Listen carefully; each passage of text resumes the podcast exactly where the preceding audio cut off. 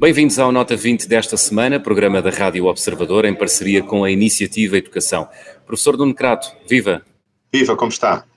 No programa de hoje vamos ajudar os professores a desenvolver estratégias para prepararem boas aulas online e perceber quais os benefícios da educação online. Vamos fazê-lo com a ajuda da investigadora Ludmila Nunes, que se vai juntar a este Nota 20 a partir dos Estados Unidos. Mas antes vamos aos resultados da sondagem.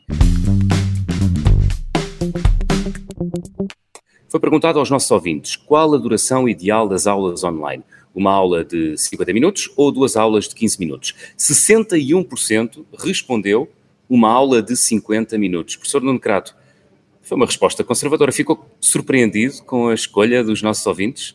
Hum, fiquei talvez um pouco surpreendido, sim. Sim, talvez fique. Talvez. Uh, acho uma resposta natural. Eu estive a ver os comentários que estão no Twitter e achei comentários interessantes porque de facto a pergunta estava feita de tal forma que era um bocadinho difícil uh, decidir, porque são 15 minutos duas vezes ou 50 minutos, que é mais tempo. Mas a ideia que estava aqui subjacente é que às vezes vale a pena fazer, concentrar as atividades em pequenos espaços de tempo de forma direta, concentrada, e intervalar essas atividades. E, portanto, eu responderia que mais valem duas vezes 15 minutos do que uma vez 50 minutos. Mas também, como alguns comentadores disseram no Twitter, depende das matérias, depende de uma série de coisas. Eu acho que isto é interessante e deixo-me falar aqui de uma, uma técnica conhecida, muito conhecida sobretudo no mundo da gestão, que é a técnica do Pomodoro. Hum. Foi uma técnica inventada por um estudante italiano, Pomodoro quer dizer tomate em italiano. Ele estava-se a referir àqueles uh, relógios, àqueles despertadores que existem de cozinha, com a forma, antigamente tinham a forma de um tomate, que se rodavam para o fim de 25 minutos, dar o alarme e dizer pronto, já está cozido, vamos lá buscar isso. Ele, quando estudava, estudava exatamente assim. Ele punha 25 minutos, estudava 25 minutos muito concentrado, depois parava, descansava um bocadinho, depois concentravas outra vez outros 25 minutos.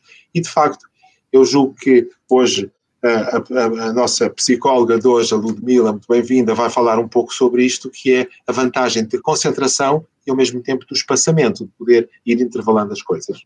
Muito bem, vamos ao sumário do programa de hoje. Que recursos e estratégias devem ser adotados para tornar a educação online mais eficiente e que benefícios podem advir de uma educação à distância?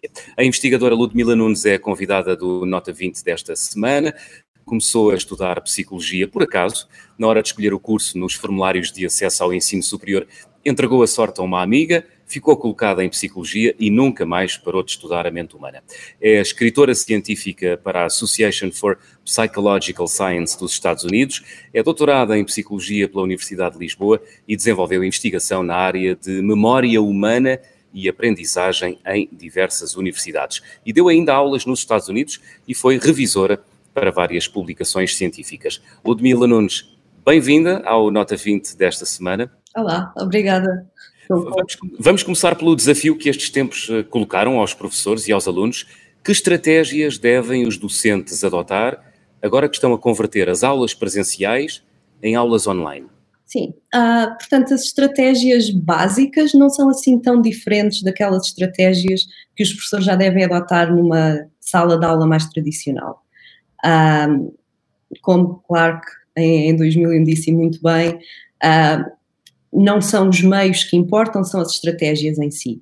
E, portanto, há uma série de estratégias que a investigação em psicologia cognitiva, a investigação em educação, uh, já nos mostraram que funcionam e são estratégias que funcionam tanto em aulas tradicionais como em aulas online, foram demonstradas em laboratórios, portanto, em meios mais controlados, como em meios mais aplicados. Uhum. Ah, estratégias, temos muitos professores a ouvir-nos que querem já tomar notas sobre aquilo que a Ludmila tem para dizer. A mais básica de todas e mais falada é a prática de recuperação, ou seja, testar os conhecimentos e tornar a testar os conhecimentos. Não estamos a falar de testes para avaliação, estamos a falar de testes que ajudam os alunos a de facto consolidar a aprendizagem que fizeram. Portanto, incluir vários episódios de teste nestes ambientes online e nas aulas online é extremamente importante. E é muito importante que estes testes, que os alunos recebam feedback após estes testes. Não é apenas fazer o teste só por si, mas é importante que esteja preparado uma explicação daquilo que está certo ou errado. E... Ludmila, posso fazer uma pergunta? Sim. Agora, eu ouvi dizer, eu li alguns num estudo vosso, que há uma espécie de tempo ideal para isso, ou seja, que o feedback não deve ser dado imediatamente, deve ser esperado algum tempo. O que é que se sabe sobre isso? Ah, ou... que o feedback deve ser dado imediatamente, não deve ser eh, espaçado, muito espaçado no tempo. Uhum. E permite que os alunos se lembrem da, da, resposta que deram e façam um acesso imediato, consigam avaliar imediatamente aquilo que tinham errado ou não. Se uhum. o feedback é muito espaçado, uh, a possibilidade de dar feedback espaçado é quando se apresenta a resposta do aluno de novo. Ou seja, eles têm a sua resposta e têm o feedback, mas mesmo assim o ideal é dar um feedback imediatamente, se possível. Muito bem. Portanto, no fundo, é, é, fazer o que se faz em rádio ou na vida normal, que é sempre manter o nível da atenção do outro em níveis altos. É isso, Ludmila? Ah, sim, os testes ajudam a manter a atenção e ajudam a quebrar um pouco a rotina do aluno que está em casa apenas a olhar para uma aula gravada, uh, mesmo que seja em tempo real, ajuda a diversificar a, a experiência do aluno e a atenção e, e, provavelmente evitará que o aluno uh, vá navegar na internet, ver outros conteúdos, perce com tudo o que está em casa ao seu dispor. Portanto, diversificar estas atividades uh, ajuda a manter a atenção, definitivamente, sim. Em relação ao tempo de, de duração das aulas, uh, elas devem ter os clássicos 50 minutos, como no ensino presencial, ou não? A resposta aqui eu diria que é bastante clara e é não. Claro, depende não, das matérias. Não devem ter 50 não. minutos. Não. Não, depende das matérias, obviamente. Não, não se recomenda vamos quebrar este tópico que estamos a, a tentar ensinar de uma forma que não faz sentido nenhum, obviamente. Mas a ideia e a, e a investigação aqui é bastante clara, é que uh, períodos de ensino mais curtos fazem com que os alunos mantenham a atenção durante esse período de ensino, portanto consigam de facto codificar toda a informação que é esperada que aprendam e, e também ajuda os alunos a, a manter a atenção e a, a, saberem, conseguirem melhor avaliar aquilo que estão a aprender. Portanto, há várias, investiga várias investigações que mostraram que períodos mais curtos de aprendizagem são melhores e, além disso, usando períodos mais curtos de aula, ajuda a que se consiga intercalar as matérias. Portanto, a investigação mostrou também que não é ideal.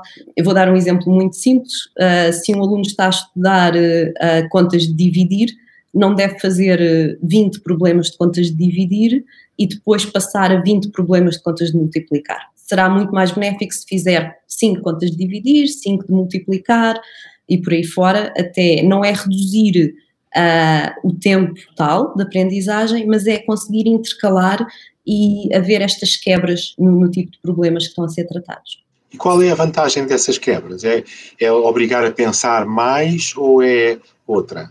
Outro estilo? Uh, Pode-se dizer que é obrigar a pensar mais, mas tem muito a ver, e isto é especialmente quando se está a fazer exercícios num determinado tópico, às tantas começa a ser automático e eles tornam-se cada vez mais fáceis.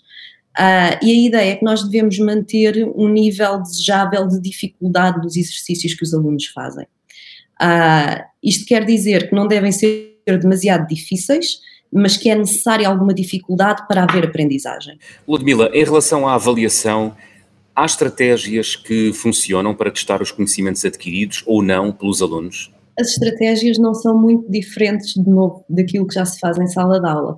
Eu diria que há é um desafio extra que é um, os alunos estão em casa e, portanto, têm acesso a toda a informação possível e como é que, como é que os professores garantem que estão de facto a testar a informação que os alunos obtiveram e não a sua capacidade de pesquisa. Um, uma boa estratégia é criar uh, exercícios de avaliação que têm de ser respondidos rapidamente. E, e, claro que isto depois também cria o problema da pressão e como é que isto se reflete na avaliação dos alunos. Portanto, uma coisa que se deve ter em conta é talvez criar exercícios que não têm um peso muito grande na, na, na avaliação, mas mais exercícios. Portanto, consegue-se ainda avaliar os alunos mas tira-se aquela pressão de eu vou ter de responder a isto tudo bem e vou-me sentar durante uma hora a responder a estas questões. Não, se calhar vou-me sentar durante 5, 10 minutos, tenho de responder rapidamente, mas sei que isto não terá um impacto assim tão grande na minha avaliação. Portanto, é, no fundo é polvilhar a aula com, com, com pequenos Sim. exercícios para manter sempre a relação entre o professor e o aluno viva, é isso? Exato, e aí ganhamos ainda outra vantagem, que é para além de conseguirmos saber o que é que o aluno está a aprender ou não, o próprio aluno beneficia dessa prática de, de recuperação da informação, que é uma das estratégias mais importantes. Professor, eh, não sei se tem alguma. Não, eu acho que isto é, isto é um tema interessantíssimo da psicologia cognitiva moderna, pelo que eu, pelo que eu conheço, que é a importância que tem a recuperação da informação via teste ou, ou, por outras vias para a própria consolidação daquilo que se pensa, daquilo que se conhece. Porque muitas vezes nós olhamos para a avaliação como um mal necessário. Não, a avaliação é algo que nos ajuda a todos nós a progredir, porque no próprio momento em que estamos a responder às perguntas, já estamos a aprender com a resposta que estamos a dar, porque estamos a reorganizar no nosso cérebro, tanto quanto eu entendo, aquilo que está a passar. E depois está-nos a manter atentos e está-nos a voltar a, como que a limpar os canais do cérebro onde a informação flui. Eu julgo que isto é uma das coisas mais interessantes e que tem sido um bocadinho deturpada com alguma discussão em torno da, da avaliação formativa, que é isto, versus a sumativa, que são as notas, quando as duas são complementares e, portanto, devem estar constantemente a ser praticadas, em meu entender. Uhum. Ludmila, começámos esta conversa por falar do trabalho uh, de adaptação, de conversão das aulas tradicionais em aulas uh, à distância. Uh, o ensino, ou, ou, melhor, a ciência que já existe sobre esta matéria, ela diz-nos o quê? os professores devem ter que, que cuidados quando convertem uma aula presencial numa aula à distância.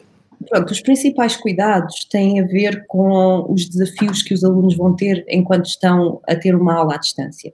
E estes desafios são manter a atenção, como nós falámos, uh, e como navegar a quantidade de informação que poderão ter disponível. Claro que depois há outros desafios, como todos os alunos têm acesso a computadores, têm acesso à internet, Uh, isso é outro, outra parte de desafios que eu não estou qualificada para falar, infelizmente. Uh, mas os cuidados são implementar estas estratégias que nós já sabemos e muitas vezes uh, dar aulas online pode até ajudar a implementar estas estratégias. Por exemplo, a parte do espaçamento, uh, um artigo recente de 2019 mostra exatamente isto, que os alunos aprendem muito melhor por curtos, uh, curtos períodos de tempo, que são espaçados e são intercalados. Os tópicos que os alunos estão a aprender são, vão variando. Isto mantém a atenção, facilita a aprendizagem. Portanto, isto será um cuidado principal que os professores podem ter. Em vez de fazerem a tal aula de 50 minutos, podem fazer duas aulas de 25 ou duas aulas de 20 e 10 minutos no meio, ou para uma pausa, ou para um teste. Eu faria um teste. Portanto, a parte do espaçamento e intercalar as aulas um, permite também implementar a prática de recuperação. Portanto, isso será talvez o maior cuidado. E depois, guiar os alunos ao máximo para que tirem partido da informação que têm disponível e possam usá-la para uma aprendizagem mais ativa. Portanto, isto é, é a perfeita oportunidade para fomentar uma aprendizagem ativa em que os alunos procuram o conteúdo e aprendem mais do que a pesquisar, do que a parte inicial de vamos obter a maior quantidade de conteúdo possível, possam também aprender, começar a aprender a criticamente selecionar bom material de mau material, porque temos tudo disponível online.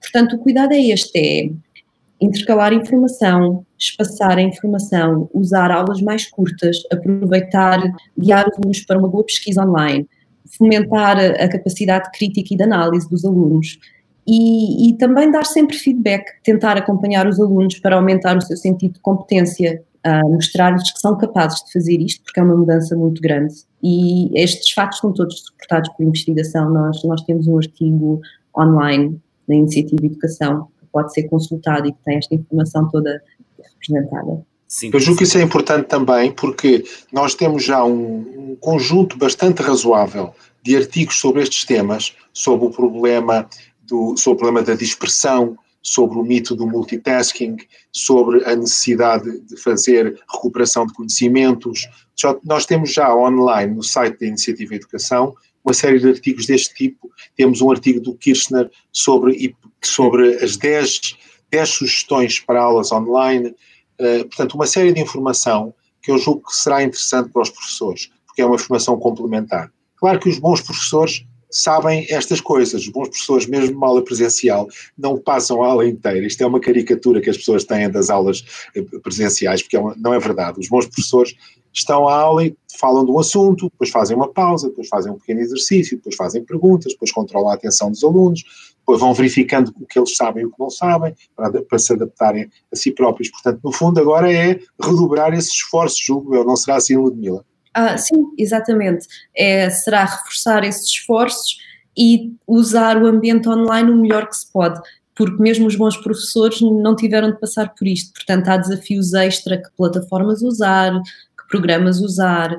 Ah, e depois há coisas tão simples que os professores podem nem se lembrar porque, por exemplo, se calhar nem todos os alunos têm acesso à internet todo o tempo, ou um acesso estável, mas é muito fácil numa apresentação de PowerPoint fazer um exercício de prática de recuperação, em que os alunos veem uma resposta e têm, até podem escrever em papel a sua, vem uma resposta, vem uma pergunta, peço desculpa, podem escrever a sua resposta em, até em papel e depois continuam a apresentação e têm um feedback imediato.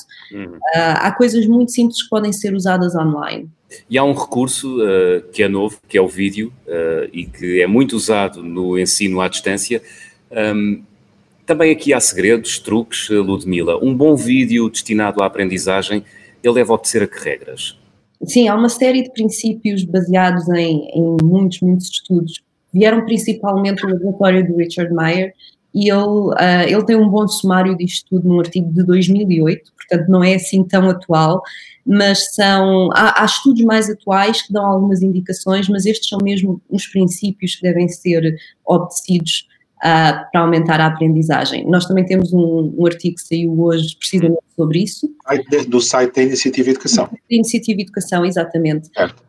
E o princípio mais básico é mesmo manter os vídeos simples, evitar informação desnecessária, que pode ser interessante, mas, não, mas que não adiciona nada àquilo que deve ser aprendido. Portanto, não dispersar a atenção dos alunos, não desperdiçar o seu esforço cognitivo em coisas que não, vão, não são importantes para a aprendizagem e tentar não, uh, não haver demasiada informação visual, por exemplo, e no exemplo de vídeos, ah, e, não e não estamos apenas a falar de vídeos criados pelos professores, estamos a falar de estratégias que ajudam a selecionar vídeos que já estão online.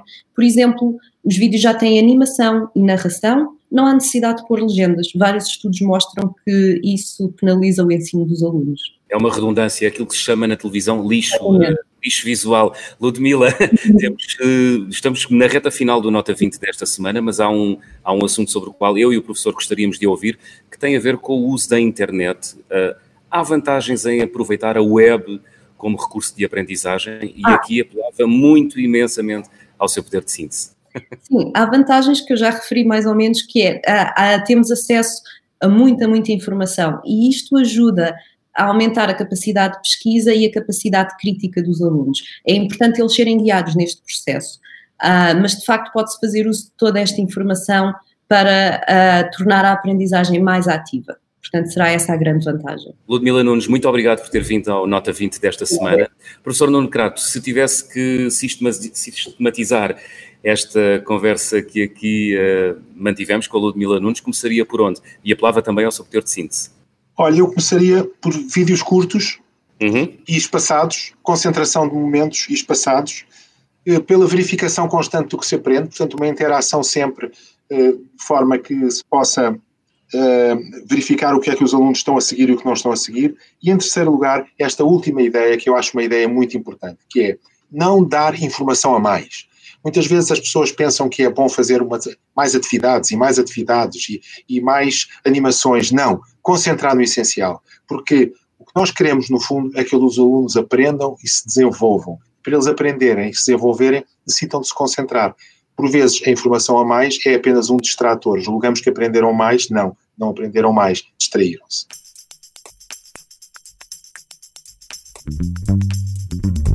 Muito bem, estamos quase no fim. O Nota 20 da próxima semana é sobre os mitos dos estilos de aprendizagem. Vamos conversar com a Joana Rato, que é doutorada em Neuropsicologia, correto? Muito bem. e até lá pode responder à nossa sondagem online, colocada nas redes sociais, tanto do Observador como da Iniciativa Educação. A pergunta que colocamos esta semana é a seguinte: os professores devem adaptar o estilo de ensino às preferências de aprendizagem de cada aluno, ou seja, preferência verbal ou visual? Sim ou não? São estas as duas opções de resposta para a sondagem desta semana. Professor Nuno Crato, até para a semana. Até para a semana.